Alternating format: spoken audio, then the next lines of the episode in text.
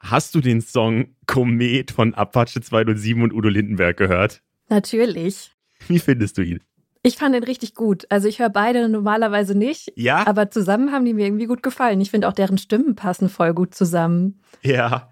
Ich, ich fand es so witzig, weil ich habe so viele Leute hier gehört, dass die den richtig schlimm finden, den Song. Und ich kann es so voll verstehen, weil es so, ja, es ist so eine komplett kalkulierte Zusammenarbeit, ne? Man hört so die Geldscheine in den Augen der Musikmanager dahinter äh, leuchten, weil äh, da offensichtlich zwei Zielgruppen zusammengebracht werden sollen. Aber ich fühle es auch. Ich finde es auch. Das ist ein guter Song. Das kann ruhig mal ein bisschen kommerzielle Musik sein. Voll. Tatsächlich ist es aber irgendwie auch generell die Woche der Kometen gewesen, oder? Also es gibt ja diesen grünen Komet, der nur alle 50.000 Jahre zu sehen ist und den kann man jetzt wohl gerade beobachten. Äh, und heute Morgen habe ich noch gesehen, ist wohl ein Asteroid ungewöhnlich nah an die Erde gekommen und die NASA sagt, der wäre fast eingeschlagen. Also er war nur 4000 oh, Kilometer was? entfernt. Ähm, ich habe davor auch nichts davon gehört, aber vielleicht war das auch Teil der Marketingmaßnahmen von, von Apache noch. Äh, die hatten noch eine andere Marketingmaßnahme. Die haben nämlich jetzt gemeinsam einen Stern benennen dürfen. Und oh. den haben sie Komet genannt.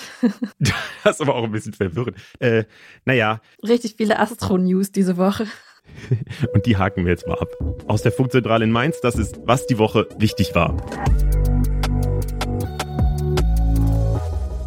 Ich bin Leo Braun und bei mir ist Berit Ström. Hallo. Diese Woche hat Deutschland ja entschieden, dass jetzt doch Leopard 2 Kampfpanzer an die Ukraine geliefert werden können. Wir gucken mal, ob die Ukraine jetzt den Krieg dadurch gewinnt oder ob wir uns vielleicht Sorgen machen müssen, wenn wir jetzt solche Waffen liefern als Deutschland.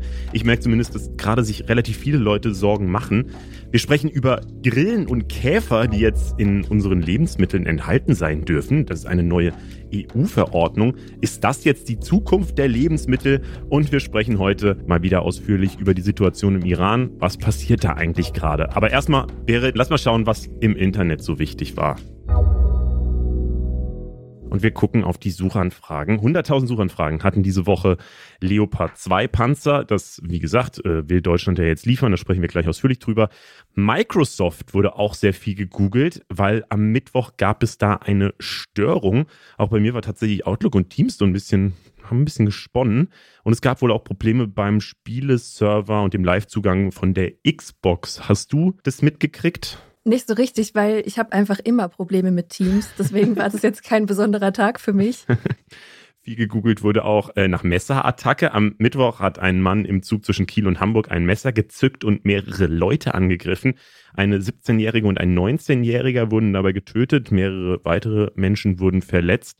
Der mutmaßliche Täter ist laut Polizei 33 Jahre alt und noch vor wenigen Tagen hat er wegen Körperverletzung im Gefängnis gesessen was ich schon irgendwie verrückt finde, aber wir gehen mal weiter. Über eine Million Mal wurde auch die Handball-WM gegoogelt. Und es gibt leider schlechte Nachrichten. Die deutsche Handballer haben im Viertelfinale gegen Frankreich verloren und kommen nicht mehr ins Finale.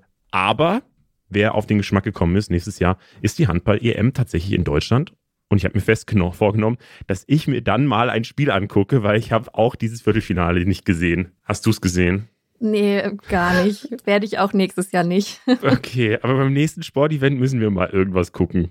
Und viel gegoogelt wurde auch im Westen nichts Neues. Das ist ja ein deutscher Film. Der wurde viel gegoogelt, weil die Oscar-Nominierungen sind am Dienstag rausgekommen. Und der Film hat einfach mal neun Nominierungen abgesahnt. Also so viele wie noch kein einziger deutscher Film jemals zuvor. Und äh, ja, Deutschland hat damit seine Filmbandbreite erweitert, würde ich sagen. Neben Hitlerfilm und DDR-Film können wir jetzt also auch offiziell Filme über den Ersten Weltkrieg machen. Toll, oder? Äh, hast du den Film gesehen, Berit? Nee, habe ich nicht, aber es ist mir total unangenehm, weil ähm, zwei Freunde von mir darin sogar mitgespielt haben. Super krass. Was? Und ich habe ihn trotzdem nicht geguckt, weil er nur so ganz kurz im Kino war und dann ja auf Netflix lief und alle aber sagten so, es ist auf jeden Fall besser, den auf der großen Leinwand zu sehen. Und das, äh, den Zeitpunkt habe ich leider verpasst.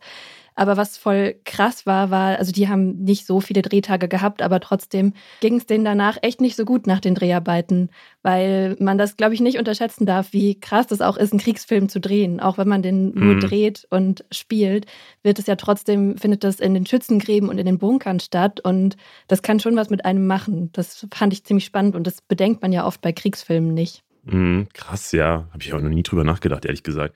Ähm, ich kannte die Story gar nicht, ist mir aufgefallen. Also ich wusste, dass es irgendwas mit dem Ersten Weltkrieg zu tun hat, aber ich wusste nicht, worum es geht.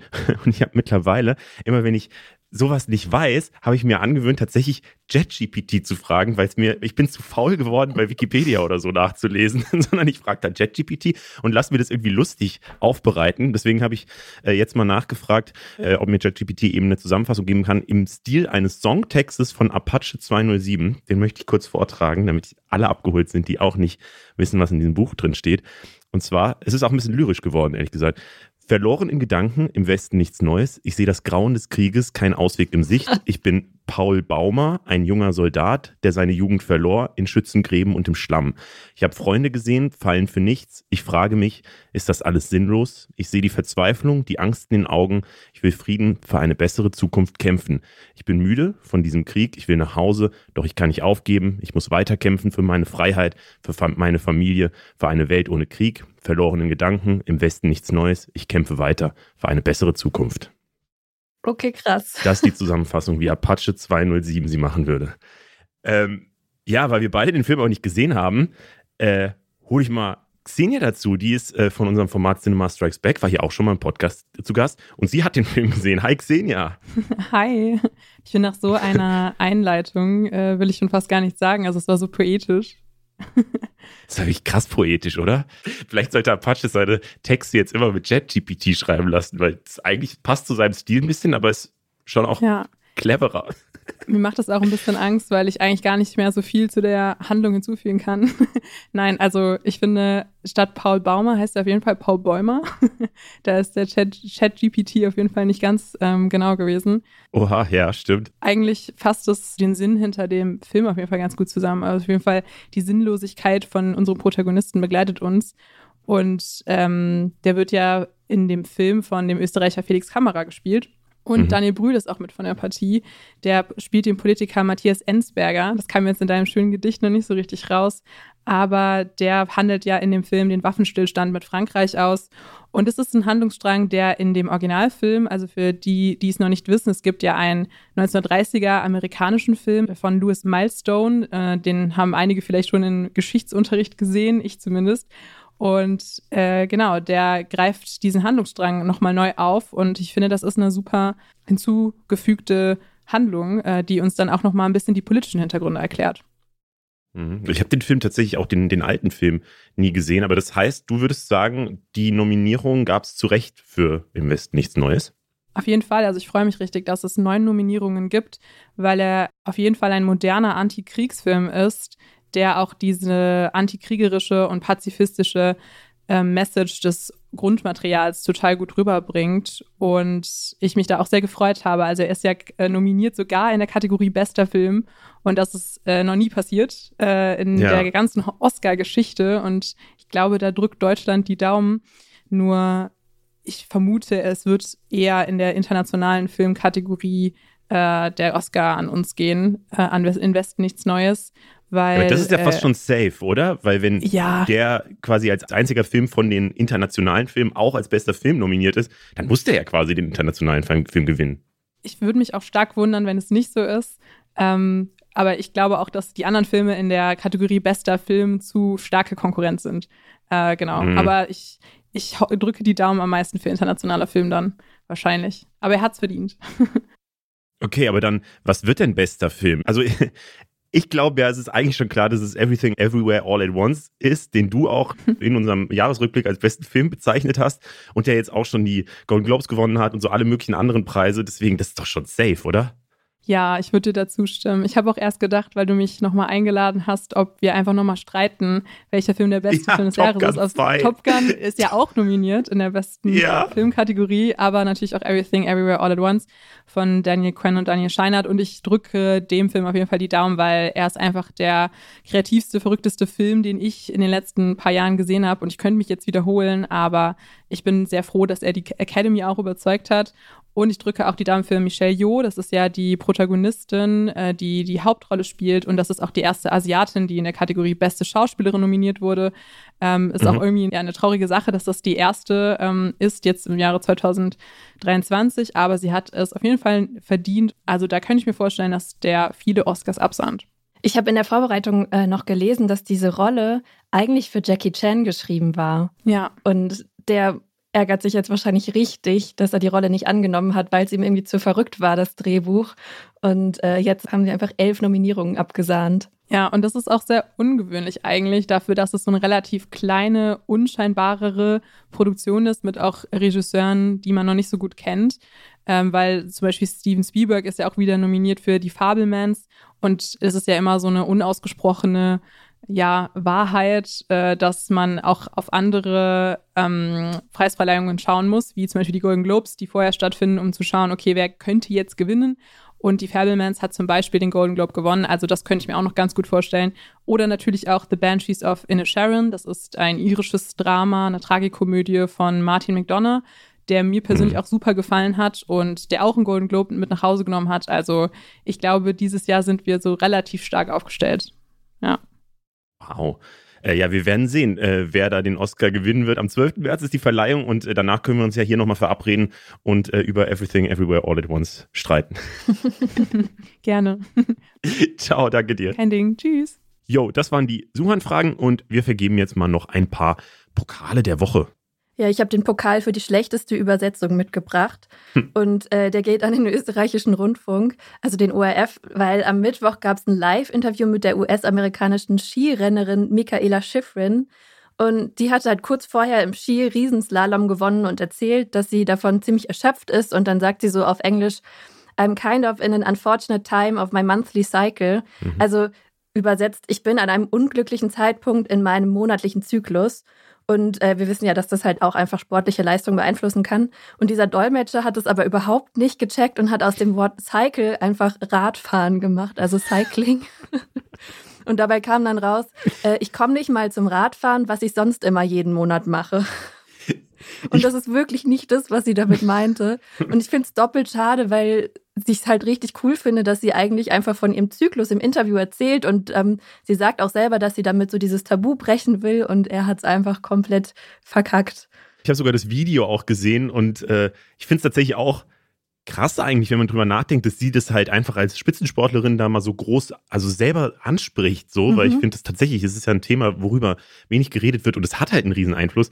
Ähm, aber ja, es ist halt einfach witzig, wie dieser Typ dann auch eine andere Bedeutung, also das, er, er, er merkt nicht mal, dass das mit dem Fahrradfahren keinen Sinn macht, sondern er verändert dann den Satz einfach so, dass es wieder Sinn machen könnte. Man muss aber fairerweise, glaube ich, auch sagen, das war gar kein richtiger Dolmetscher, ne, sondern das ist so ein Sportkommentator einfach aus Österreich, der äh, das, glaube ich, so einfach ja, dann dachte, ach, das übersetze ich mal jetzt mal schnell und man weiß dann ja auch immer nicht so ganz genau, es war eine Live-Situation, aber vielleicht einfach auch einen schlechten Ton auf dem Ohr hatte oder so. Äh, deswegen, es soll kein Shaming dieses Mannes sein, es ist nur weird gewesen, glaube ich. Ja, also ich habe schon auch mega Respekt vor Live-Übersetzungen. Ich glaube, man kann sich nicht vorstellen, wie stressig das ist, aber trotzdem war es gerade in dem Fall einfach irgendwie richtig schlechte Kombi. Ey, wir haben, wir haben mal wieder eine Döner-News und ich bin wirklich überrascht, wie oft man Döner-News findet, wenn man danach sucht. Ähm, tatsächlich, also es ist mal wieder das alte Thema, die Döner-News der Woche. Äh, die Dönerpreise, die sind ja im letzten Jahr massiv nach oben gegangen. Seitdem gibt es ja auch immer diesen Gag, dass man eine Dönerpreisbremse bräuchte. Und das hat jetzt in Berlin wo ja gerade Wahlkampf ist, hat die SPD in Friedrichshain-Kreuzberg gedacht, es ist doch eine super Idee, diese Dönerpreisbremse einfach wirklich zu fordern und hat das tatsächlich einem, auf einem Wahlplakat gemacht. Also sie sagt halt, Dönerpreisbremse jetzt. Was, ich finde es irgendwie eine nice Idee. Äh, wie findest du eine Dönerpreisbremse? Vielleicht das erstmal, Berit. Äh, also im Zusammenhang mit Wahlkampf schwierig. Das ist ja ein Vorhaben, was man so in der Form gar nicht richtig umsetzen könnte. Und deswegen finde ich das total irreführend. Und noch dazu ist es ja auch so, dass ähm, vor ein paar Jahren die Partei, also diese Satirepartei, auch das schon mal auf Plakaten gefordert hat. Und dass deswegen das jetzt voll viele einfach nicht verstanden haben oder dachten, dass es ein Witz ist. Und auch die Tatsache, dass man halt einfach nochmal bei der SPD fragen musste, ob sie es wirklich ernst meinen äh, ja, die, die SPD hat es dann halt, wie du gesagt hast, so schnell richtig gestellt, dass sie das eigentlich gar nicht wirklich fordern, sondern dass sie da nur auf die steigenden Preise aufmerksam machen wollen.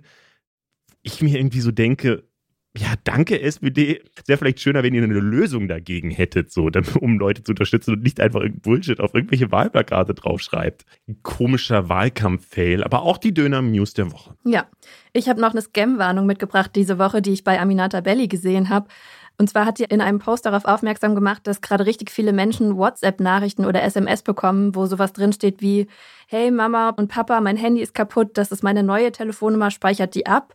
Und dahinter stecken aber Betrüger, die dann später im Verlauf oft schreiben, dass zum Beispiel ihr Online-Banking gesperrt ist und ob man ihnen was überweisen könnte. Und damit nutzen die natürlich einfach nur besorgte Angehörige aus, die sich vielleicht auch nicht so gut mit so Smartphones und sowas auskennen und das nicht mhm. so gut einschätzen können. Äh, hast du davon mitbekommen?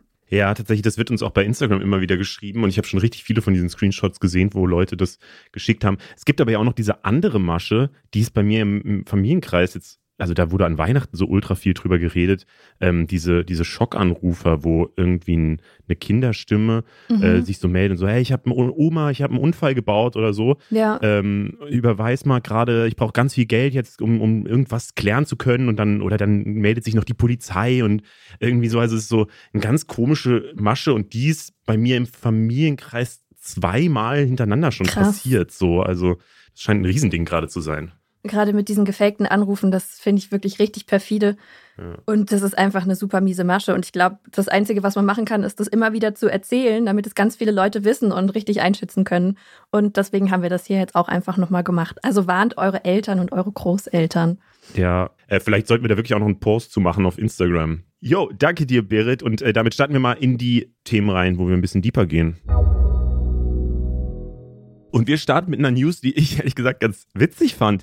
Die EU hat nämlich die Lebensmittelverordnung geupdatet und damit dürfen jetzt auch Grillen und Käfer in Lebensmitteln verarbeitet werden. Mir äh, war ehrlich gesagt gar nicht so klar, dass das verboten war vorher.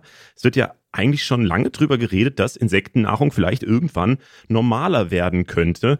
Aber tatsächlich, es war relativ viel verboten und seit Jahren immer mehr äh, Insekten in Nahrungsmitteln wird erlaubt. Jetzt eben auch Grillen und Käfer, die zu Pulver verarbeitet werden können. Und nur um das auch mal klar gesagt zu haben, äh, sollen jetzt nicht wahllos überall irgendwelche Käfer reingemixt werden, sondern es ist jetzt halt möglich, für Leute, die das wollen. Und es muss dann auch auf der Zutatenliste natürlich draufstehen. Und wer es eben nicht will, der ist es eben einfach auch nicht. Einige Medien und Leute in der Politik fanden es aber trotzdem erstaunlich schlimm. Der bayerische Wirtschaftsminister Hubert Aiwanger hat zum Beispiel einen, ich würde sagen, gut absurden Kommentar dazu geschrieben. Am Samstag hat er getwittert, Früher wurde ein Lebensmittelbetrieb bei Mehlwürmern und Schaben geschlossen. Heute soll es in sein, damit Veganer ihr tierisches Eiweiß bekommen. ich, ich weiß nicht so genau, ob er weiß, was vegan bedeutet. Aber gut, die politische Debatte will ich jetzt gar nicht so weit führen. Ähm, die Lebensmittelverordnung wurde ja eh schon geändert. Ich finde es eher spannend, ob das jetzt wirklich das Essen der Zukunft wird. Und darüber spreche ich jetzt mit Dr. Oliver Schlüter. Er forscht zu Grillen als Nahrungsmittel und gehört zur Initiative Food for Future, die sich mit der Zukunft unserer Ernährung beschäftigt. Hi Oliver. Hallo. Erstmal die allerwichtigste Frage. Wenn du äh, dazu forschst, isst du dann selber auch regelmäßig Insekten? Also regelmäßig esse ich sie nicht, aber ich habe sie natürlich schon gekostet. Äh, zum einen pur getrocknet, äh, aber auch eingearbeitet in verschiedene Lebensmittel, in Proteinbars äh, oder auch äh, in Keksen oder in Brot. Und ähm, man schmeckt es dann nicht wirklich heraus. Hm, ich habe gehört, das ist so einfach ein nussiges, also gerade wenn es als Pulver verarbeitet ist, ist es quasi so ein Mehlersatz, äh, der noch ein bisschen nussiger schmecken soll. Ist das so? Also es gibt durchaus bestimmte Geschmacksrichtungen, kommt auf die Insekten an, äh, will ich jetzt gar nicht so ausweiten, aber ich hatte, äh, ich ab und zu halte ich ja Vorlesungen äh, auch zu dem Thema und äh, da gibt es so eine Abschlussfolie, verschiedene Produktbeispiele mhm. und dann gibt's eben äh, Brot und äh, Snacks, Bars, was ich und dann gibt's eine Spalte, da sind dann ähm, äh, zum Beispiel Meersalz versetzt äh, mit schwarzen Ameisen oder ähm, Gin versetzt mit Ameisen oder ein äh, Lutscher mit schwarzen Ameisen drin. Und dann habe ich mal gedacht, das ist so ein bisschen Spaßprodukt, mhm. äh, bis ich dann tatsächlich selber mal getrocknete schwarze Ameisen gegessen habe. Und die sind total sauer. Ja, das äh, liegt halt an der Säure und ähm, mhm. dann wird es klar, dass das auch ein Geschmackserlebnis sein kann, wenn man die Insekten also einarbeitet. Ja, das kommt immer darauf an, welche. Ameisen sind jetzt auch nicht zugelassen, ist sicher auch nicht äh, das Thema jetzt des Podcasts, aber ähm, das, das äh, kann also auch dazu führen, dass man ganz neue äh, Geschmacksrichtungen vielleicht ähm, äh, entwickeln kann in Zukunft. Jetzt habe ich aber Lust darauf, so eine schwarze Ameise mal zu snacken. ähm, aber jetzt mal ganz abgesehen vom Geschmack, ich höre tatsächlich äh, schon relativ lange dieses Thema, dass, dass äh, Insekten irgendwann mal ganz normal werden und wir das alle essen. Oder ähm, in, in, Teilen der Welt ist es ja auch schon völlig normal. Deswegen vielleicht die Frage, was ist denn da überhaupt der Vorteil von? Weil, also gerade, also wenn man sich so aktuell die Food Trends anguckt, auch bei Fleischersatzprodukten und so weiter, da gibt es ja eigentlich äh, andere Proteinquellen wie jetzt Erbsen und Soja und so weiter. Also warum braucht man überhaupt Insekten oder tierische Produkte? Hm, ja, also vielleicht kurz zur Historie. Ähm, weltweit werden äh, Insekten von mehr als zwei Milliarden Menschen äh, gegessen. Mhm. Und das äh, hat zum Teil historische, traditionelle Gründe, aber auch äh, liegt an der Verfügbarkeit. Deswegen ist das oft auch so in den tropischen Regionen, wo die Insekten dann auch saisonal verfügbar sind, werden die einfach genutzt. Ähm, und das ist was, was man in unseren Breitengraden bisher noch nicht so kannte. Das Problem dabei ist, dass man, wenn man die jetzt in der Wildnis einfängt, nicht genau weiß, wo die vorher ähm, gefressen haben, wo die saßen. Und dann kann es sein, dass die vielleicht auf Feldern saßen, wo Pestizidaustrag äh, vorher umgesetzt wurde. Ja, das heißt, da ist eine gewisse Gefährdung. Oder äh, die haben vielleicht irgendwo gesessen, wo Schwer Schwermetalle waren, die dann akkumuliert wurden. Deswegen ist es wichtig, unserer Meinung nach, immer unter kontrollierten Bedingungen die aufzuziehen. So, mhm. und äh, warum sollte man das machen? Das Interessante bei den Insekten ist, äh, dass sie äh, wirklich viele ähm, wertvolle Inhaltsstoffe haben, ähm, angefangen mit den Proteinen. also die haben ein ganz interessantes Aminosäurespektrum. Das heißt, es gibt ähm, Vorschriften auch von der Weltgesundheitsorganisation, was man täglich auch an Aminosäuren zu sich nehmen sollte, ein bestimmtes Spektrum, äh, vor allen Dingen an den essentiellen Aminosäuren, die man selber also nicht bilden kann. Und da können Insekten den gesamten Bedarf abdecken. Ja, also von daher ist das sehr hochwertig. Die haben auch einen sehr hohen Anteil an Proteinen, bis 60 mhm. Prozent der Trockenmasse. Und deswegen ist das natürlich interessant. Dazu kommt, dass sie auch Mineralien haben, äh, Vitamine und auch äh, zum Teil sehr hochwertige Fette. Ja, also das Ganze macht es dann auch für die Humanernährung äh, sehr interessant. Mhm. Ich habe auch gehört, dass es klimafreundlich ist, weil die ja, also zumindest verglichen jetzt mit Rindern oder so, deutlich weniger CO2-Ausstoß haben, einfach, wenn, wenn man dann ein paar Mehlwürmer hat, oder? Mhm. Ist das auch ein Argument? Ja, also Klimaaspekte spielen natürlich auch eine Rolle. Wenn man sie als Alternative sieht, ähm, äh, es sind auch Tiere. Ja? Also das mhm. muss man sich klar machen. Ja? Ähm, es geht also hier auch um die Produktion von, von Tieren. Aber ähm, der Platzbedarf, also der Flächenbedarf, ist deutlich geringer im Vergleich zu anderen ähm, Tierhaltungsformen. Dann ähm, ist die Emission, das ist was, was diskutiert wird. Man äh, spricht den Insekten geringere Emissionswerte zu, aber da fehlen äh, eigentlich noch äh, Forschungsdaten. Also das ist was, was auch noch äh, beforscht werden muss. Äh, was sie aber auch haben, die haben eine sehr gute Futteraufnahmerate oder Futterkonversionsrate. Das heißt, das, was ich denen äh, geben muss als Futter, äh, verarbeiten die sehr gut, wachsen sehr schnell und äh, deswegen brauche ich dann nicht ganz so viel wie mhm. äh, bei anderen Tieren. Ähm, sie brauchen weniger Wasser, das ist auch ein ganz wichtiger Aspekt mhm. ja, als andere Tiere. Ähm, und äh, von daher äh, sind die auch im Hinblick auf äh, das, das Klima, sich verändernde Klima oder die Klimaemissionen durchaus interessant. Mhm. Und äh, mal so zu dem Stichwort Veganer, Vegetarier, so, äh, also es sind offensichtlich auch Tiere, aber wie sieht es denn eigentlich aus mit Tierleid? Weiß man da was? Spüren Insekten Schmerzen? Ja, also das äh, wird auch beforscht und da gibt es auch Diskussionen, ähm, wie das zu, zu, zu handhaben ist. Äh, letzten Endes geht es immer darum, dass man das Tierwohl berücksichtigen muss, allein schon um bestmögliche Qualität zu erzeugen. Ja, also äh, es ist so, wenn man äh, als Beispiel, ja, wenn man äh, jetzt Grillen ähm, zu eng hält, dann neigen die dazu, äh, sich gegenseitig aufzufressen. Ja, so, mhm. und das will man natürlich nicht, ja, weil es äh, ist, ist nicht gut fürs Tier, äh, aber äh, bedeutet natürlich auch Produktionsverluste. Und deswegen muss man immer gucken, wie sind die bestmöglichen Umgebungsbedingungen für die Tiere und so sollte man sie dann auch halten. Ja, und ähm, von daher ist das eigentlich nicht viel anders als, als äh, bei den großen Nutztieren, wo man einfach auch darauf achten sollte, dass äh, das Tierwohl berücksichtigt wird. Es gibt hier nur noch keine äh, wirklichen Bestimmungen zu. Ja, aber alle äh, Produzenten äh, werden das entsprechend berücksichtigen, ganz sicher. Mhm, dann wollen wir jetzt mal kurz in die Zukunft gucken. Ist es denn wirklich realistisch, dass Insekten irgendwann ein äh, größer Teil auch unserer Nahrungsmittel äh, ausmacht? Du hast schon gesagt, in anderen Teilen der Welt, zwei Milliarden Menschen äh, leben schon zum Teil äh, von Insekten. Ähm, glaubst du, das wird auch in Deutschland, auch in Europa irgendwie ein größeres Ding werden?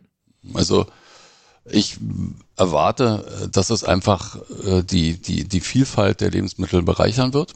Ich denke, dass sich das etabliert, auch Insekten zu nutzen, äh, die einzuarbeiten in verschiedene Lebensmittel aus verschiedenen Gründen. Und ich vergleiche das immer ganz gerne mit Sushi. Ja, weil äh, Sushi ist was, das kam irgendwie in 80er Jahren ja, mhm. und äh, konnte sich damals auch keiner so richtig vorstellen, irgendwie rohen Fisch zu essen. Und inzwischen ist es so überall verfügbar. Ja, man kann also äh, gut Sushi essen, aber man isst es nicht jeden Tag. Also die meisten, denke ich, von, von uns essen es nicht jeden Tag. Äh, aber es bereichert einfach die, die Speisekarte. Ja, und so ist das sicher auch mit den Insekten. Äh, das wird sich etablieren. Wenn wir vor zehn Jahren gesprochen hätten, dann war das noch so eine Sensation. Ja, das war so ein bisschen wie bei der Anmoderation, so, äh, oh Gott, äh, äh, unangenehm, eher ein Indikator für, für schlechte Hygiene. Und das hat sich jetzt komplett gewandelt. Ich würde mal behaupten, die meisten Na, wissen, dass man nicht. Insekten essen kann. bei manchen vielleicht nicht. Bei Hubert Aiwanger und der Bildzeitung ist es noch ein relativ großes Ding. Ja, äh, das ist was, äh, ich habe die Diskussion auch geführt, weil ich hier im Institut für Agrartechnik bin und da ist äh, das Insekt der, der eigentliche Feind gewesen früher, ja. Aber das hat sich komplett mhm. geändert. Das liegt auch an der in, äh, Diskussion äh, bezüglich der Insekten allgemein. Ja? Artensterben, Diversität. Und deswegen hat das Insekt als solches auch schon ganz anderen Stellenwert und äh, wir können es einfach auch nutzen. Es ist wichtig. Und ich denke, äh, diese positive Sichtweise wird auch dazu beitragen, dass wir in Zukunft ähm, auch das Insekt dann äh, in anderer Form mehr schätzen werden. Mhm, aber die Speisekarte wird breiter, das sagst du jetzt so. Was kommt denn noch dazu, wenn man, wenn man nochmal weg von den Insekten geht? Was wird sich denn foodtechnisch noch alles ändern, wenn du da schon, wenn du eh schon dazu forschst, dann frage ich das auch noch. Ja, also gut, das ist so ein bisschen Glaskugel, aber ich kann sagen, wir haben äh, ein ganz spannendes Projekt, äh, wo wir auch versuchen wollen, so verschiedene Organismen zusammenzubringen, wo man sagt, ähm, eine Idee ist ja äh, wachsende Städte, ähm, Transportwege von, von, vom landwirtschaftlichen Bereich außerhalb in die Stadt sind schwieriger. Das heißt, wir untersuchen andere Kultivierungsformen, die so ein bisschen dezentral sind. Ja, da sind wir bei Insekten, das kann ich sehr groß machen, zentral oder auch dezentral. Und da kann man sich auch andere Dinge vorstellen, wie beispielsweise äh, Makroalgen, ja, die ich auch an Land halten kann, die eigentlich aus dem Meer kommen, aber die kann ich auch am Land kultivieren. Äh, das ist so ein Thema, was uns sicher noch beschäftigen wird. Dann äh, auch bestimmte Pflanzenarten, Halophyten machen die Kollegen äh, aus einem anderen Leibniz-Institut. Was ist das? Ähm, Halophyten sind äh, salzliebende Pflanzen. Ja, also die wachsen zum Beispiel in Bereichen, wo, wo äh, der Salzgehalt im Wasser relativ hoch ist. Äh, kann ich aber auch kultivieren indoor. Ja, und dann äh, kann ich äh, äh, dadurch, also mit äh, Halophyten kann ich beispielsweise ähm, so eine Art Salate erzeugen. Ja? Ich kann, ich kann die auch trocknen und kann die als Salzersatz nehmen, wenn die sehr stark salzhaltig sind. Also gibt es verschiedene Ansätze. Äh, Frage war ja neue, ähm, neue, neue Produkte. Ja? Dann kann ich das aber auch zusammenbringen, weil ich esse ja auch die Insekten, muss ja nicht als Ganzes essen. Ich kann ja auch die Proteine quasi äh, abtrennen ja? und kann die kombinieren. Ja? Zum Beispiel mit Inhaltsstoffen aus den Algen oder Inhaltsstoffen aus den Halophyten. Und dann kann ich auch äh, bedarfsgerechte Lebensmittel produzieren, die für bestimmte bestimmte Altersgruppen vielleicht geeignet sind, ja, ältere Menschen, jüngere Menschen, kranke Menschen, ja. Mhm. Und ähm, dann ist ein ganz neues Thema, super spannend, äh, sind Quallen. Ja, das äh, ist auch sowas, die kann ich auch theoretisch äh, indoor halten.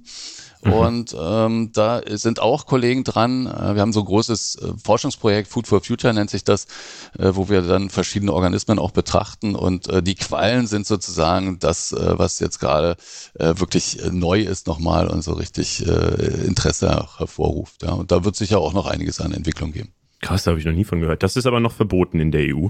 Äh, ja, genau, verboten würde ich jetzt nicht sagen, weil sagen wir, für einen Eigenbedarf kann ich relativ viel machen. Ja, äh, mhm. könnte ich dann auch theoretisch Eigen äh, zu mir nehmen. Aber in der Produktion brauche ich natürlich die Zulassung, ähnlich wie bei den Insekten. Ja, und da kommen auch diese Fragestellungen immer wieder. Das ist auch bei den Makroalgen so. Ja, das sind halt äh, große Algen, ähm, die auch nicht äh, zugelassen sind zum Teil. Und dann müssen diese Schritte, die wir jetzt für Insekten quasi schon durchlaufen haben, für für ein paar äh, Spezies, die müssen dann für die neuen Organismen auch durchlaufen werden. Aber da können wir vielleicht ja auch quasi uns ein Beispiel nehmen.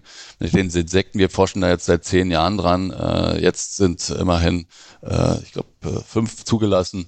Ähm, das äh, lässt ja hoffen. Ja bin gespannt. Ich habe immer noch Lust auf diese schwarzen Ameisen, wenn die so sauer schmecken. Ich ja, ich stelle mir sowieso diese sauren Gummibärchen vor. Ja. Hm. Muss ich mir mal besorgen. Äh, vielen Dank, Oliver Schlüter. Das war ja. sehr interessant. Ja. Damit gehen wir mal zu dem Thema, was wahrscheinlich nachrichtenmäßig diese Woche das größte Thema war.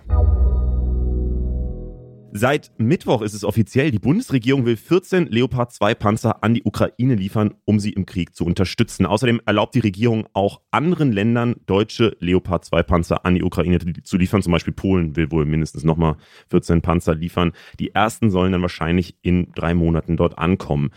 Bis es zu dieser Entscheidung gekommen ist, war das allerdings ein ziemlich langer Prozess. Die Ukraine hat schon seit letztem März Panzerlieferungen gefordert und auch aus anderen Ländern wie Polen oder den USA ist der Druck auf Deutschland immer weiter angestiegen. Bundeskanzler Scholz stand bei der Entscheidung ja in den letzten Wochen immer eher auf der Bremse und sagt auch jetzt noch, dass er sich eben nicht drängen lassen will wegen solchen Lieferungen, weil für ihn vor allem wichtig ist, dass sich die NATO und damit auch Deutschland nicht in den Krieg reinziehen lässt. Und tatsächlich, wenn ich so persönlich durch meinen Twitter scrolle, dann habe ich schon das Gefühl, dass dieses Thema Kriegsangst tatsächlich wieder präsenter wird bei einigen. Also einige haben offenbar die Sorge, dass Deutschland mit diesen Panzerlieferungen zu weit gegangen sein könnte, Russland sich jetzt provoziert fühlt und den Krieg ausweitet oder sogar Vergeltungsschläge ausüben könnte. Ob das realistisch ist, darüber spreche ich jetzt mit Frank Sauer. Er ist Politikwissenschaftler und Waffenexperte und auch Teil vom Podcast Sicherheitshalber. Hi Frank. Hallo, danke für die Einladung. Sehr schön, dass du am Start bist. Ähm, auf Twitter habe ich gesehen, da geht gerade so ein Ausschnitt aus einer russischen Talkshow rum. Ja, der ist schon ein paar Tage alt, aber darin wird darüber gesprochen, ähm, Berlin und Dresden zu bombardieren, wenn Deutschland diese Panzer liefert. Wie, ja, gar nicht so jetzt auf das Video, aber wie wird denn die Entscheidung für die Panzerlieferung in Russland gerade aufgefasst? Mm, es gibt unterschiedliche Reaktionen, die davon abhängen, an welches Publikum man sich wendet. Also diese ja sehr kremlnahen Talkshows, die abends im russischen Fernsehen laufen, in denen übrigens also wirklich wahnwitzige, wahnwitzige Sachen gesagt werden, ähm, mhm. ähm, schreckliche Sachen zum Teil. Die dienen natürlich primär dazu, den Fernsehzuschauerinnen und Fernsehzuschauern zu vermitteln, dass die Verluste, die Russland hinnehmen muss in diesem Krieg, etwas damit zu tun haben, dass man nicht gegen die Ukraine allein kämpft, sondern dass der Westen unterstützt. Ja, das heißt, das ist, Ganze ist so ein bisschen, hat so eine entschuldigende Funktion, die Putin auch schützen soll, weil er natürlich inzwischen innenpolitisch auch unter Druck gerät, weil so viele, leider muss man sagen, eben russische Soldaten da ihr Leben lassen. In diesem Krieg, den er früher nur Spezialoperation äh, genannt hat und nicht mal wirklich als Krieg bezeichnen wollte. Das heißt, diese russischen Talkshows, die, die wenden sich ganz nach innen und die haben eine innen, innenpolitische Funktion, eine Legitimierungsfunktion für Putins Politik. Mhm. Andere Reaktionen, die man durchaus auch sehen kann, ähm, sind, ähm, dass diese Panzerlieferung ja auch runtergespielt wird. Ja? Also es gibt dann in Zeitungen zum Beispiel Artikel zu lesen, dass man sagt, ja, diese westlichen Panzer, das sind nur ganz wenige oder die haben bestimmte Schwächen oder wir, Russland, haben ähm, robotisierte Panzer, die haben Zielfunktionen, die können diese westlichen äh, Panzer bekämpfen, etc. etc. Das heißt, es gibt im Prinzip ganz verschiedene Botschaften, die sich auch an verschiedene Publika richten. Und wichtig ist natürlich, dass diese Talkshows äh, und das Wissen die Leute, die da auftreten und die diese Dinge sagen, natürlich im Westen auch rezipiert werden. Das heißt, die dienen unter anderem auch noch dazu, gewisse Ängste zu spiegeln, an uns zurückzuspiegeln und natürlich auch uns zu manipulieren. Ja, also wenn da eben mhm. davon gesprochen wird, dass zum Beispiel eben Berlin oder Dresden angegriffen werden soll, es war auch schon die Rede von Nuklearwaffen einsetzen gegen Großbritannien und ähnliches, dann hat mhm. es natürlich unter anderem auch den Zweck, dass wir beide uns jetzt darüber unterhalten müssen und uns fragen müssen, wie ernst ist das zu nehmen. Und ich, den Punkt kann ich vorwegnehmen, das ist nicht ernst zu nehmen. Also man muss jetzt nicht ernsthaft damit rechnen, dass irgendwie Bomben auf Dresden oder Berlin fallen. Genau, über dieses ganze Atomthema haben wir auch schon im letzten Jahr immer wieder geredet. Jetzt ist es ja so, dass quasi alle Experten so die Einschätzung, die du jetzt auch gesagt hast, teilen und sagen, es ist sehr unwahrscheinlich, dass Deutschland jetzt da reingezogen wird oder die NATO ähm, wegen diesen Panzerlieferungen, weil das natürlich völkerrechtlich auch Deutschland äh, nicht zur Kriegspartei macht, wenn man diese Panzer liefert, sondern wir unterstützen da halt oder liefern eben Waffen, sind aber nicht Teil des Krieges.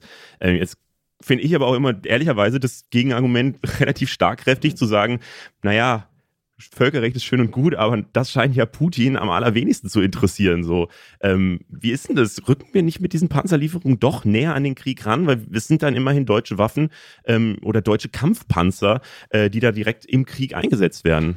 Ja, äh, das ist, hast du eigentlich im Prinzip schon sehr, sehr gut erklärt gerade. Also es ist tatsächlich so, völkerrechtlich wird man nicht zur Kriegspartei, wenn man einem angegriffenen Drittstaat, in dem Fall der Ukraine, ähm, hilft, beispielsweise durch finanzielle Mittel, durch humanitäre Hilfe oder eben auch durch Waffen. Mhm. Aber genauso ist es. Ähm, Putin schert sich ja nun wirklich äh, einen feuchten Kehricht um all diese Sachen. Und aus Putins Perspektive, das habe ich ja eben auch schon mal angedeutet, ist Russland sowieso schon im Krieg mit dem Westen, was auch immer das dann konkret bedeutet. Aber er braucht das auch inzwischen, um seine Politik zu legitimieren. Jetzt ist die Frage, was machen wir? Und da ist vielleicht ähm, ähm, die beste Art und Weise, auf diese Panzer zu schauen, im Lichte dessen, was wir schon getan haben. Und ich weiß, das klingt vielleicht ein bisschen hart, aber die Panzerhaubitze 2000, dieses Artilleriesystem, was wir schon geliefert haben, ist eine vermutlich vernichtendere Waffe, mhm. die mehr Schaden anrichtet auf dem Gefechtsfeld, als Leopardpanzer das könnten. Also wir haben uns auch so ein bisschen in diese ganzen Leopard-Diskussionen ähm, so verrannt in diesem der Leopardpanzer als das ultimative Symbol, mit dem irgendwie eine rote Linie äh, überschritten wird. Und nochmal, ganz klar, die russische Seite ist natürlich clever und spiegelt uns das jetzt zurück. Natürlich sagt der russische Botschafter, mit den Leopardpanzern ist eine rote Linie überschritten. Klar, mhm. weil so haben wir ja die Diskussion jetzt ein paar Wochen lang geführt. Das grundlegende Problem ist ähm, natürlich, dass man dieses äh, Risiko einer Eskalation ähm, einfach nicht ausschließen kann. Was meine ich damit? Also Eskalation ist ja natürlich auch ein großer Begriff. Grundsätzlich muss man natürlich erstmal sagen, es wird die ganze Zeit eskaliert von russischer Seite. Die ukrainische Bevölkerung kann davon ein Liedchen singen. Die mhm. Bombardierung der zivilen Infrastruktur, kein Strom, kein Wasser, kein Gas, etc. Ja, ähm, es wird auch eskaliert im Informationsraum, eben indem solche immer größeren Drohungen aufgestellt werden. Also Eskalation von russischer Seite findet eigentlich permanent statt. Was natürlich vielen ähm, Expertinnen und Experten und auch der breiteren Bevölkerung Sorge macht, ist diese ganze nukleare Frage, äh, die jetzt etwas weniger im Raum stand die ganze Zeit, was damit zu tun hat, dass Putin zwar im September sehr heftige Drohungen ausgestoßen hat, aber danach so die internationale Staatengemeinschaft gesagt hat, jetzt bitte mal ein bisschen den Ball flach halten. Auch China und Indien haben entsprechend auf Putin eingewirkt. Und seitdem ist es darum etwas ruhiger geworden. Aber ich muss es ganz klar sagen, als jemand, der 20 Jahre lang dazu geforscht hat, wir leben zwar nicht in so einer Kuba-Krise 2.0, also so gefährlich, wie es damals vielleicht mal in, in dem Nuklearzeitalter schon mal war, ist es nicht. Aber es sind auch keine ungefährlichen Zeiten und deswegen muss man da natürlich sehr genau drauf achten. Und einerseits gibt es natürlich sehr viel Kritik an dem Vorgehen von Scholz, Viele hätten, glaube ich, diese Leopardpanzer schon gerne früher in der Ukraine gesehen, weil, na klar, für die Ukraine geht es um jeden Tag. Mhm. Jeden Tag sterben da äh, Soldatinnen und Soldaten, die die Ukraine verteidigen. Aber Scholz sagt natürlich, wir gehen besonnen vor und verteilen in gewissem Sinne auch das Risiko, ähm, im Westen, in der NATO haben immer die USA dabei und so weiter, ja. Also da darf sich dann im Endeffekt jeder seine eigene Meinung finden, äh, fällen, ob man sagt, ich hätte den Scholz gerne ein bisschen entschlossener und ein bisschen mutiger oder ich mag das eigentlich, dass er so ganz besonnen ist und nichts überstürzt. Aber so muss man auf die Sache gucken. Es ist auf jeden Fall nicht so, dass irgendjemand Angst haben muss, dass man sagt, wir stolpern hier blindlings in irgendetwas hinein. Nein, nein, diese Dinge werden die ganze Zeit diskutiert und da machen sich sehr viele Leute sehr viel Gedanken und das sozusagen ähm, ist auch mit sehr viel Verantwortungsbewusstsein seitens der NATO gemanagt worden, alles bis hierhin. Hm. Man muss ja auch fairerweise sagen, dass äh, diese Entscheidung jetzt von beiden Seiten, also aus der Opposition quasi von beiden Seiten kritisiert wird. Einerseits sagt die Union, es hat alles viel zu lange gedauert und es ist viel zu spät mit den Panzerlieferungen. Andererseits sagt dann die Linke und die AfD vor allem, ähm, dass man das hätte gar nicht liefern sollen, so dass man eben äh, damit den Krieg noch weiter eskaliert. Das heißt, ähm, ja, Scholz steht da tatsächlich ja so von der Meinung, vom Meinungsspektrum so ein bisschen in der Mitte, dass er ein bisschen zögert, sich das Ganze abwägt und das dann später macht. Aber wie schätzt du die Lage ein? Ich habe jetzt auch äh, in der letzten Zeit häufiger gehört, dass die Ukraine ähm, ein bisschen also nicht mehr so stark im Krieg gerade dasteht, sondern dass Russland gerade wieder ein bisschen mehr die Oberhand gewinnt. Ähm, das war ja lange so diese Patz-Situation. Wie sieht denn das aus und können die Leopard 2 Panzer denn jetzt tatsächlich den Kriegsverlauf ja, verändern nochmal? Also die werden schon einen Unterschied machen, ja, aber sie sind natürlich äh, keine Wunderwaffe. Äh, also ähm, das ist natürlich einerseits schlecht für die Ukraine, die würde sich natürlich vielleicht irgendwie so einen Zauberstab wünschen, mit dem man sozusagen bumm den Krieg gewinnen kann von einem Tag auf den anderen. Mhm. Äh, es ist aber umgekehrt wieder ganz gut, weil diese Panzer eben nicht die ultimative Eskalation bedeuten oder irgendeine rote Linie überschreiten. Ähm, es ist richtig, die Ukraine ähm, hat in der Tat um Bachmut und Soledar in den letzten Tagen und Wochen ähm, äh, Gefechte verloren, kann man sagen, musste sich zurückziehen. Das sind keine großen strategischen Gewinne für Russland, die so im weiteren Kriegsverlauf viel bedeuten werden. Aber man sieht eben, äh, dass Russland sich konsolidiert hat, dass auch diese Mobilisierung so langsam anfängt, sich auf dem Schlachtfeld auszuwirken. Ja, ähm, es sind einfach eben 100 bis 200.000 neue Soldaten auf russischer Seite dazugekommen, oft wenig bis gar nicht ausgebildet, mit schlechter Ausrüstung. Aber das macht auch nichts, weil Quantität hat irgendwann eine eigene Qualität. Und deswegen braucht die Ukraine eben auch diese, diese Panzer, die nicht alleine irgendwie irgendwas bewerkstelligen werden, sondern das ist ja auch eine Sache, die man mit der Ukraine jetzt macht. Man äh, übt eben dieses sogenannte Combined Arms Warfare, also Gefecht der verbundenen Waffen, mhm. im Zusammenspiel mit Artillerie, auch mit den Schützenpanzern, Marder, Bradley, die geliefert werden, werden diese Waffensysteme eben dazu dienen können, tatsächlich ähm, ja, wieder Territorium zurückzuerobern und zu befreien. Ähm, das heißt, die Perspektive ist für Frühjahr, Sommer, dass beide Kriegsparteien wohl versuchen werden, Offensiven zu starten. Das mhm. heißt, der Krieg wird wohl weitergehen und wird sehr schrecklich werden. Warum, wenn ich das noch hinzufügen darf, ja. warum dann überhaupt Waffen liefern? Alle wünschen sich ja Frieden. Und das ist auch so. Also mhm. natürlich niemanden, der nicht Frieden will, außer würde ich sagen Wladimir Putin das Kalkül dahinter ist, also weswegen man es sinnvoll finden kann, diese Waffen zu liefern, mal davon abgesehen, dass die Ukraine sie ja fordert, die wollen sie ja, es zwingt sie ja niemand sozusagen, die zu nehmen, ist, dass wir einen halbwegs belastbaren Friedenszustand wohl nur dann bekommen werden, wenn beide Kriegsparteien auf dem Gefechtsfeld nicht mehr den Eindruck haben, noch irgendwas gewinnen zu können. Dann wird es eine Waffenruhe geben, dann wird man sich an den Verhandlungstisch setzen und dann wird man verhandeln. Mhm. Und das Ziel ist im Prinzip, wenn man der Ukraine immer mehr und bessere Waffen gibt, die Verhandlungsposition der Ukraine für diesen Fall, der, wenn es nach mir ginge, jetzt sofort eintreten sollte, aber ne, wir können das nicht entscheiden über die Köpfe der Ukrainer hinweg. Die ja. kämpfen und die verteidigen ihr Land. Aber wenn dieser Punkt kommt, will man eben die, die äh, Ukraine möglichst in einer Position wissen, durch unsere Hilfe, dass sie keinen Diktatfrieden Russlands akzeptieren muss, der eben heißt, es werden weitere Gebiete besetzt und in diesen Gebieten werden Menschen umgebracht, gefoltert, vergewaltigt oder deportiert. Ja, darum geht's im Prinzip. Mhm. Und vor allem, ich finde immer dieses Bild auch so, äh, klar es ist ja immer, also wenn man Russland als den äh, Bully auf dem Schulhof irgendwie wahrnimmt und der verprügelt jetzt jemanden, wenn man dem keine Regeln aufzeigt, so, dann wird er halt weitermachen, so, weil wenn, wenn tatsächlich Russland jetzt Gebiete der Ukraine annehmen könnte, ja, wer sagt uns denn, dass es dann in fünf Jahren nicht mit tatsächlich Polen oder was weiß ich weitergeht? Ich glaube, das ja, Georgien, Moldau, da wären genau. zum Beispiel auch noch Staaten zu nennen, die nicht in der NATO sind und die dann wie die Ukraine, die ja auch nicht in der NATO ist, unter Umständen eben wieder leichte Beute wären für einen für ein imperialistisches Russland, was uns in Westeuropa einfach so fremd vorkommt, aber was einfach Territorium erobern will. Mhm. Wie ist denn das, wenn jetzt die Leopard 2 Panzer geliefert werden? Ist es denn jetzt die letzte rote Linie, die da überschritten werden kann? Oder wie geht's denn weiter? Weil wir haben ja irgendwie in den letzten Monaten immer wieder Diskussionen über, äh, ja, vor ein paar Wochen waren es eben die Marder-Panzer, die äh, so neu waren, jetzt sind es die Leopard 2 Panzer und so. Was kommt denn danach? Was, also es, es werden ja immer weitere Waffen auch gefordert. Wie weit geht das denn noch? Naja, also die Debatte um Kampfjets geht schon los. Also die Leopard-Entscheidung ist jetzt ein oder wenige Tage alt und jetzt ist natürlich ähm, die nächste Diskussion die um Kampfjets. Mhm.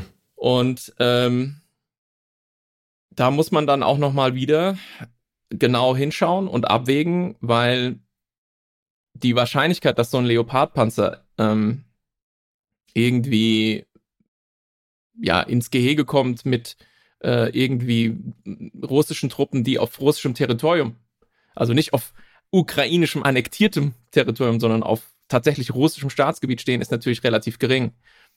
Aber ähm, bei Kampfjets ist natürlich, je nachdem, wie man die einsetzt, ähm, sozusagen äh, das nicht unbedingt zwangsläufig äh, gegeben. Das heißt, hier gibt es auch mit Blick auf dieses Waffensystem nochmal Dinge, die man auch unter so einer Eskalationslogik nochmal neu bewerten müsste. Das wird die Diskussion sein, die uns in den nächsten ähm, Tagen und Wochen ins Haus steht. Ich will zurückerinnern an den Anfang des Krieges.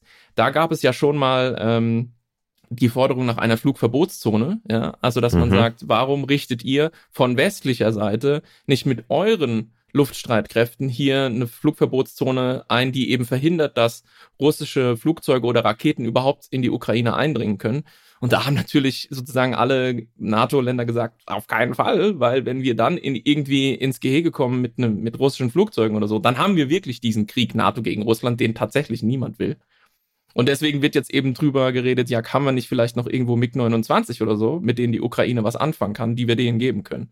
Also ja, die nächste Diskussion kommt und ähm, es ist eine wirklich belastende Zeit. Ähm, mhm. Und wir haben es ja noch extrem gut. Ja, weil wer in die Ukraine mal schaut, sieht, wie, wie schrecklich das eigentlich äh, ist für die Menschen da. Voll. Wir bleiben in den nächsten Wochen auf jeden Fall an dem Thema dran. Vielleicht nochmal als ganz kurze Zusammenfassung dieses ganzen Themas. So wie ich dich verstanden habe, sagst du, also man muss das schon ernst nehmen und man kann jetzt nicht einfach sagen, macht euch alle keine Sorgen, ähm, aber man sollte sich eben jetzt auch nicht zu viele Sorgen machen, weil es eher nicht so aussieht, als würde sich Deutschland da jetzt in den Krieg reinziehen. So. Kann man das so sagen? So, so würde ich es, absolut, so ist es richtig zusammengefasst. Ähm, wir werden da äh, nicht in irgendetwas hineinschlittern innerhalb kurzer Zeit, was niemand so richtig hat kommen sehen. Und auch bei der nuklearen Eskalation, ich habe das versucht, ähm, so ein bisschen durch diesen Kuba-Krisenvergleich klarzumachen. Das Risiko ist da und ich bin der Letzte, als jemand, der das nun schwerpunktmäßig auch in seiner Forschung und so macht, der abstreitet, dass es eine gefährliche Zeit ist. Aber es ist kein akutes Risiko. Niemand sollte jetzt Schlaf verlieren und nachts irgendwie sich äh, sozusagen wälzen und grübeln, äh, oder Ängste entwickeln, weil morgen spontan der Atomkrieg losbrechen äh, wird. So, so, soweit ich das ausschließen kann, und es gibt nie eine komplette Sicherheit, weil niemand mhm. in Wladimir Putins äh, Kopf gucken kann, aber soweit man das ausschließen kann, ist es, ist es sehr unwahrscheinlich, dass sowas passiert. Wenn wir im nächsten Sommer über eine andere Situation auf dem Gefechtsfeld äh, sprechen und da möglicherweise Russland militärisch unter Druck gerät und ähnliches, dann muss man diese Diskussion vermutlich nochmal neu aufrollen. Aber hey, dann reden wir halt nochmal wieder darüber. Vielen Dank, dass du am Start warst. Frank Sauer war das vom Sicherheitshalber Podcast. Dankeschön, bis demnächst. Und wir schauen nochmal in den Iran. Was passiert eigentlich gerade im Iran? Letzten Herbst wurde ja viel über die Proteste berichtet. Es waren richtig viele Leute auf der Straße, haben dafür gekämpft, dass Frauen mehr Rechte kriegen könnten, dass sie zum Beispiel auch ohne Kopftücher auf die Straße gehen können und dass vielleicht sogar das Mullah-Regime gestürzt werden könnte, also die totalitäre Regierung im Iran.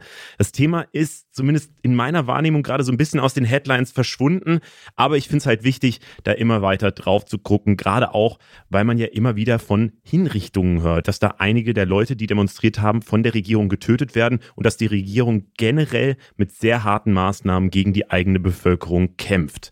Weil es echt schwer ist, sich dann richtig guten eigenen Eindruck zu machen, bin ich sehr froh, dass Katharina Willinger am Start ist. Sie ist ARD-Korrespondentin und war bis gestern in Teheran, also der Hauptstadt vom Iran. Moin Katharina. Guten Morgen. Voll gut, dass du da bist. Vielleicht mal als erste Frage, wie sieht es denn gerade im Iran aus? Also hier in Deutschland hat man so den Eindruck, dass diese Proteste eher abgenommen haben. Stimmt das so? Ja, das ist tatsächlich äh, so ein bisschen schwierig ähm, fürs ganze Land zu beurteilen, weil es ist wichtig, dass ich erkläre, dass ich gar nicht die Hauptstadt verlassen durfte bei meiner Reise. Hm. Es gibt da ganz, ganz enge Auflagen der Behörden, dass ich überhaupt ins Land reisen durfte und berichten durfte. Und eine war eben, dass ich mich nicht aus der Hauptstadt Teheran ähm, bewege.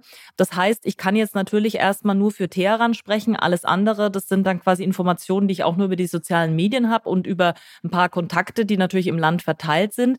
Ähm, es ist, schaut so, so aus, dass es in einigen Gebieten immer noch Proteste gibt, Arbeiterproteste vor allen Dingen in den Provinzen Kurdistan, Sistan, Balutschistan. Das sind die Außenprovinzen des Irans sozusagen. Ähm, aber in der Hauptstadt Teheran ist es definitiv, was den Straßenprotest angeht, ruhiger geworden. Da gibt's immer mal so einzelne Aktionen, dass Menschen beispielsweise Banner von Autobahnbrücken runterlassen, auf denen dann Slogans gegen das Regime stehen. Ich habe wahnsinnig viele Graffitis gesehen an den Hauswänden in Teheran und man muss wirklich sagen, das kostet die Menschen unglaublichen Mut, sich dahinzustellen, was zu sprayen, weil man ja immer Gefahr läuft, dass man da erwischt wird dabei. Und der größte Protest, den ich jetzt sehe, der eben quasi im Alltag der Menschen stattfindet, jetzt nicht mehr auf der Straße mit Slogans, aber eben doch auf der Straße in Form des Kopftuchs. Ganz viele Frauen tragen kein Kopftuch mehr. Ähm, und das kostet sie wirklich große Überwindung und Mut, weil das wird nach wie vor geahndet und bestraft, auch wenn es jetzt ein bisschen ruhiger geworden ist, was diese Sittenpolizei angeht, von der ähm, viele Zuhörerinnen und Zuhörer bestimmt schon gehört haben. Aber man weiß eben nie, man ist sich nie sicher, dass nicht doch jemand kommt, einen mitnimmt und was dann mit einem passiert. Mhm, du hast jetzt gerade schon zweimal das Wort Mut genannt und das ist auch das Wort, was für mich da so am zentralsten in diesem ganzen Ding irgendwie äh, ja hängen bleibt, weil ich kann mir das nicht vorstellen, äh, in so einem Land zu leben, wo man weiß, da werden gerade Protestierende hingerichtet und dann trotzdem eben äh, weiter zu protestieren oder so, äh, auch solche Maßnahmen zu machen, wie eben dann kein Kopftuch zu tragen und sich selber damit in Gefahr bringen. Hast du denn mit Protestierenden gesprochen? Also was treibt die da noch an oder was ist so gerade das Ziel? Wo nehmen Sie diesen Mut her vielleicht ja, auch? Ja, also du musst dir so vorstellen, ich kann mich nicht gezielt mit Menschen, äh, von denen ich weiß, dass sie auf der Straße waren, treffen, weil ich würde dann quasi die Behörden zu denen führen. Wir werden überwacht mhm. ähm, übers Handy, uns ist klar, dass wir abgehört werden ähm, und ich möchte dann, ich kann keinen gefährden. Hab aber natürlich Kontakt zu Menschen, mit denen ich mich jetzt nicht vor Ort getroffen habe, die auf der Straße waren. Ähm, wenn ich mit denen spreche, dann sagen die, was uns antreibt, ist einfach diese Aussichtslosigkeit. Ähm, dieses, dass seit Jahren so viel Ungerechtigkeit passiert und das Regime damit durchkommt. Der Hass und die Wut auf dieses Regime, der ist so unglaublich groß, dass die Leute wirklich in Kauf nehmen, dass sie im schlimmsten Fall ihr Leben verlieren. Und diesen Willen, den sehe ich schon immer noch, auch wenn er jetzt ein bisschen ähm, nach außen sichtbar zumindest äh, zurückgegangen ist, was der Protest auf der Straße angeht. Ähm, aber ich habe mich dann so ein bisschen Zufallsbegegnungen habe ich gewagt. Also ich bin auf die Straße gegangen, habe einfach junge Leute angesprochen, weil dann dieses ähm, Zurückverfolgen weniger da ist. Ne? Also äh, da müsste ich wirklich beschattet werden, dass da jemand dann die Menschen fotografiert und denen hinterhergeht. Ähm, und habe dann zufällig einfach Leute angequatscht und äh, da war die Angst groß. Viele junge Leute haben gesagt, die Hinrichtungen haben uns total aus der Bahn geworfen. Wir trauen diesem Regime zwar alles zu, also das Wort skrupellos fiel sehr oft, aber es hat uns dann doch noch mal aus der Bahn geworfen, dass so schnell Protestierende verurteilt und hingerichtet wurden. Ähm, und die Wut war aber weiterhin immens. Und ich habe wirklich, bin, also ich bin mit dem Gefühl ausgereist, dass es nur einen kleinen Funken braucht, damit diese Straßenproteste wieder weitergehen und vielleicht auch noch größer werden. Kommt denn die Regierung damit durch? Das hast du jetzt so gesagt. Ähm, und äh, sie geht ja zumindest mit sehr, sehr harten Maßnahmen gegen die Protestierenden vor. Wie gesagt, diese Hinrichtungen, eine iranische Menschenrechtsorganisation spricht von 750 Menschen, die, von der iranischen Revolutionsgarde und der Polizei bei den Protesten getötet wurden. Das lässt sich natürlich nicht verifizieren, muss man vielleicht auch noch dazu sagen, aber ähm, das Internet wird gekappt und so weiter. Es gibt diese Schauprozesse gegen Demonstrierende. Ähm, ja, was ist da die Strategie dahinter und kommt die Regierung damit durch? Also die Strategie ist ganz klar Abschreckung. Anders kann man das nicht sagen. Es wurden eben ähm, zwei dieser jungen Männer, die wurden erst zwei, drei Wochen vorher festgenommen, ähm, wurden dann in, in einem Schnellverfahren verurteilt. Zwei Tage dauerte das Verfahren. Sie dürfen keinen Anwalt haben, den sie sich selbst aussuchen. Sie werden nicht wirklich angehört. Ähm, sie werden gefoltert, sagen Menschenrechtsorganisationen zu Geständnissen gezwungen. Das wird dann oft im Fernsehen ausgestrahlt. Das äh, dient auch der Abschreckung. Also die Menschen sehen dann tatsächlich, ähm, was den Menschen angetan wurde oder was die zugeben müssen. Ähm, und dann ein ganz wichtiger Punkt ist, dass die Zahl 17, 18, 19.000 kursiert, ähm, je nachdem, welche NGO diese Zahl rausgegeben hat, Verhaftungen. Also es sollen bis zu 20.000 Menschen insgesamt jetzt verhaftet worden sein im Zuge der Demonstrationen. Und was ich so mitbekommen habe über Kontakte ist, ähm, und ich habe auch mit welchen gesprochen, die werden jetzt ähm, die letzten Wochen immer mehr rausgelassen aus dem Gefängnis. Teilweise wurden sie verurteilt. Ähm, es gibt noch Berufungsverfahren und sobald die Behörden sie anrufen, müssen sie ins Gefängnis gehen. Aber man lässt die aus meiner Sicht gezielt raus, weil die natürlich diese furchtbaren Geschichten über die Dinge, die im Gefängnis passieren, auch erzählen. Und das will das Regime, dass das auch abschreckende Wirkung hat sozusagen. Und natürlich, ähm, das sind alles Menschen, die da auf die Straße gehen. Hat das einen Effekt auf dich, wenn du diese furchtbaren Geschichten hörst? Wenn du vielleicht auch Verantwortung trägst, weil du kleine Kinder hast? Ähm, und dann führt es dazu, dass die Proteste so ein bisschen runtergehen. Aber wie gesagt, ich kann nur betonen, mein Gefühl ist, mein Eindruck aus den Gesprächen, die ich in Teheran geführt habe, da fehlt wirklich nur ein kleiner Funke, dass die Leute wieder rausgehen. Mhm. Lass mal über die Reaktion Deutschlands bzw. der EU reden. Diese Woche gab es ja neue EU-Sanktionen gegen den Iran. Also 18 iranische Mitglieder der Revolutionsgarde äh, und 19 Unternehmen, zum Beispiel private Sicherheitsfirmen, ähm, ja, denen wird vorgeworfen, an Menschenrechtsverletzungen gegen die Demonstrierenden beteiligt gewesen zu sein und dürfen jetzt zum Beispiel nicht mehr in die EU einreisen und an ihr Geld im Ausland können sie auch nicht mehr ran. Wie schätzt du denn diese Sanktionen ein? Also da muss man differenzieren. Die viele Iranerinnen und Iraner, vor allen Dingen im Ausland, es gibt ja eine sehr große Diaspora, die im Ausland lebt, die nicht mehr im Iran leben können, ähm, mhm. die sagen, das ist viel zu wenig. Das beeindruckt das Regime nicht. Ähm, äh, immer so Tröpfchen-Sanktionen. Das war das vierte Sanktionspaket jetzt seit September. Ähm, und das sind jetzt knapp 100 Leute und Organisationen, die auf der Liste stehen. Das zwingt das Regime nicht in die Knie. Das sagen viele im Ausland, das sagen aber auch viele im Inland. Ähm, viele fordern, dass die Revolutionsgarde, das ist, äh, muss man erklären, das ist ähm, die äh, Streitmacht sozusagen die, ähm, des Regimes, aufgebaut nach der Islamischen Revolution. Die dient dazu, der Führung im Land die Macht zu sichern. Aber wenn man das Land gut kennt, dann weiß man, die Revolutionsgarde ist die Islamische Republik. Die hat die komplette Macht im Land, nicht nur was das Militär angeht, sondern auch das Wien-Wirtschaftsimperium die kontrollieren das Land, die, dort liegt das ganze Geld. Ähm, und wenn diese Revolutionsgarde, und das ist die Grundforderung vieler Menschen, äh, die Iraner, die im Ausland leben, aber auch vieler Iraner aus der Protestbewegung im Land, wenn die Revolutionsgarde auf die Terrorliste der EU gesetzt wird, dann bedeutet das, ähm, deren Vermögenswerte werden beispielsweise eingefroren. Die können nicht mehr nach Europa reisen. Und das machen die tatsächlich. Die schicken auch ihre Kinder auf teure europäische Schulen. Aber das ist bislang her nicht geschehen. Deswegen ist der Kritikpunkt Kritikpunkt vieler, die Sanktionen sind zu wenig. Erst wenn die EU sich dazu durchringt, ähm, wäre das ein richtiger Erfolg. Aber, und das ist die Situation momentan in Brüssel, die EU kann sich dazu bisher nicht durchringen, angeblich aufgrund von juristischen Hürden. Bislang bleibt es also bei diesen äh, Tröpfchensanktionen. Mhm. Jetzt hat ja, also Außenministerin Annalena Baerbock hat ja genau das gefordert, nämlich dass die iranische Revolutionsgarde als Terrororganisation eingestuft werden soll. Ich habe jetzt auch gesehen, äh, der SPD-Chef Lars Klingbeil hat das jetzt auch gefordert, oder sogar von der Leyen hat das auch schon gefordert als EU-Chefin. Und ähm, ja, also warum passiert das denn nicht? Vor allem aber auch, ähm, warum macht denn dann Deutschland, also wenn so viele deutsche Politiker das eigentlich fordern, warum gibt es denn noch weiterhin so viel ja, Handel zum Beispiel mit dem Iran? Warum wird denn das, das nicht unterbunden? Das ist ja genau der Kritikpunkt ähm, der Menschen im Iran, die auf die Straße gehen. Die sagen, Europa stellt sich hin und sagt, ihr begeht die schlimmsten Menschenrechtsverletzungen, ihr ähm, erschießt eure Jugend sozusagen und trotzdem wird nicht wirklich was unternommen. Ähm, das ist relativ schwierig zu sagen, aber ich meine, viele Leute haben mitbekommen, wie lange es gedauert hat, jetzt eine Entscheidung in der Bundesregierung zu treffen, Kampfpanzer zu liefern.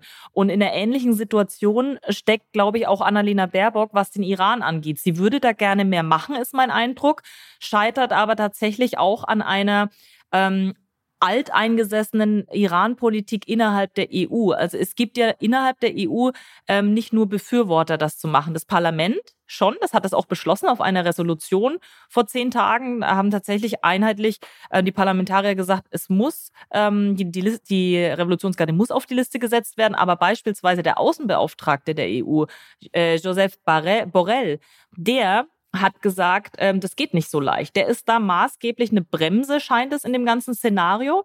Und es war ganz interessant, ich war auf einer Pressekonferenz des iranischen Außenministeriums, als ich jetzt diese Woche in Teheran war und habe genau ähm, diese Frage gestellt. Ähm, ob denn Teheran wirklich glaubt, dass man sich auf solche Leute wie Borrell, die so eine alte Iran-Politik betreiben, verlassen kann oder, oder, ob man nicht doch Angst hat vor Politikerinnen wie Annalena Baerbock. Und da wurde ganz deutlich in der Antwort des Sprechers des Außenministeriums, dass sie vor Politikerinnen wie Annalena Baerbock durchaus Angst haben, weil er hat angefangen, ähm, ihr fehlende Erfahrung vorzuwerfen, sie sei keine gute Diplomatin, ähm, sie sei da auf einem falschen Weg zusammen mit anderen Politikern innerhalb der EU. Und der Name Joseph Borrell, der fiel wirklich, ich hätte eine Strichliste machen müssen, 30 Mal als guter Kontakt. Tolle Telefonate hatten wir die letzten Tage mit ihm. Also ich glaube, da herrscht eine Schadenfreude in Teheran und eine Uneinigkeit in der EU, aber das hilft natürlich am Ende den Menschen herzlich wenig. Mhm. Kannst du denn vielleicht zum Abschluss einmal kurz sagen, was hilft denn den Menschen? Also was ist denn gerade, äh, weil darüber haben wir hier im Podcast auch in den letzten Monaten immer wieder geredet, bringt es zum Beispiel was, äh, auf Social Media da Unterstützung zu zeigen, äh, wenn man da eine Ungerechtigkeit sieht? Also erhöht man damit den Druck auf die deutschen oder europäischen Politiker, da was zu tun oder also kann man irgendwie was machen und ja, wie sehen denn generell so die Zukunftsaussichten im Iran gerade aus? Ich meine, die Iraner haben natürlich die Situation, die Menschen, die auf die Straße gehen, sagen, ähm, wenn von außen keiner auf das Land blickt, im Inneren passiert das ja nicht. Die Menschen, ähm, die sich für uns einsetzen, die sitzen in iranischen Gefängnissen und das Regime hm. kann alles mit uns machen, was sie wollen. Deswegen hoffen die Iranerinnen und Iraner natürlich, dass die Welt weiter auf ihr Land blickt. Und äh, wie blicken ähm, Menschen von außen weiter auf den Iran? Eben natürlich vor allen Dingen durch Berichterstattung in den Medien oder eben die sozialen Netzwerke. Und das ist natürlich schon ein Punkt, äh, wenn Berichterstattung nachlässt, wenn Interesse in den sozialen Medien nachlässt an einem Thema, dann herrscht auch weniger Druck auf die Politik. Es gibt natürlich eben diese starke exil-iranische Gemeinde in Europa, die versuchen weiterhin Druck zu machen auf europäische Politiker. Aber ähm, natürlich hilft Berichterstattung und eben auch ein Interesse der Gesamtbevölkerung immer ähm, den Druck hochzuhalten, was den Iran angeht. Als Journalistin kann ich sagen, ich begleite das Ganze ja neutral aus sachlicher, möglichst sachlicher Perspektive. Ähm, aber mit Sicherheit hilft es, wenn Zuhörerinnen und Zuhörer sich für das Thema interessieren, das eben mit Klicks und Likes auch zeigen, um auch den Redaktionen zu zeigen, da ist Interesse an diesem Thema, weiterhin über den Iran intensiv zu berichten. Mhm, und zumindest, äh, dass es ein relevantes Thema ist. Ich glaube, das kann man auch aus dieser neutralen Perspektive genau. so einschätzen. Danke dir, Katharina, für das Update. Ich äh, glaube, wir bleiben da auch noch in den nächsten Monaten dran und vielleicht können wir dann nochmal reden. Sehr gerne. Danke für euer Interesse. Alles Gute. Das war's mit den großen Themen für diese Woche. Schreibt uns gerne, wie ihr diese Folge findet. Ich glaube, die aktuelle Struktur kommt ganz gut an. Also wir haben relativ viele sehr positive Nachrichten bekommen. Deswegen äh, gebt uns gerne weiter Feedback. Außerdem habe ich noch eine kleine Empfehlung für euch. Unser YouTube Crime Format, der Fall, gibt es jetzt auch als Podcast, wenn ihr der Fall noch nicht kennt. Das ist nicht einfach nur ein True Crime Format, sondern es geht auch immer um die gesellschaftlichen Auswirkungen und Hintergründe von Kriminalfällen. Und jetzt kommt jede zweite Woche eben auch ein Podcast als Ergänzung dazu. Da nehmen die Psychologin Lydia Bennecke und Sarah Koldehoff die Fälle aus den YouTube-Episoden nochmal aus psychologischer Sicht auseinander und gehen in die Tiefe. Ist also äh, anders als andere True Crime-Sachen nochmal mit dieser Psychologie-Sicht, die wirklich äh, spannend ist, finde ich. In der ersten Folge geht es zum Beispiel um Klimaaktivismus und die Fragen, warum riskieren da KlimaaktivistInnen scheinbar freiwillig Strafen und wieso sind sie bereit, so hohe Risiken einzugehen und welche Rolle spielen Gruppenzugehörigkeit dabei? Die Folge verlinken wir euch natürlich in den Show Notes. Damit bin ich durch mit der Folge. Ich sage danke an alle, die zugehört haben. Mein Name ist Leo Braun. Wir sind Funk. Funk ist ein Angebot von ARD und ZDF. Und wir haben als Infotiere diese Woche die Erdmännchen. Ciao.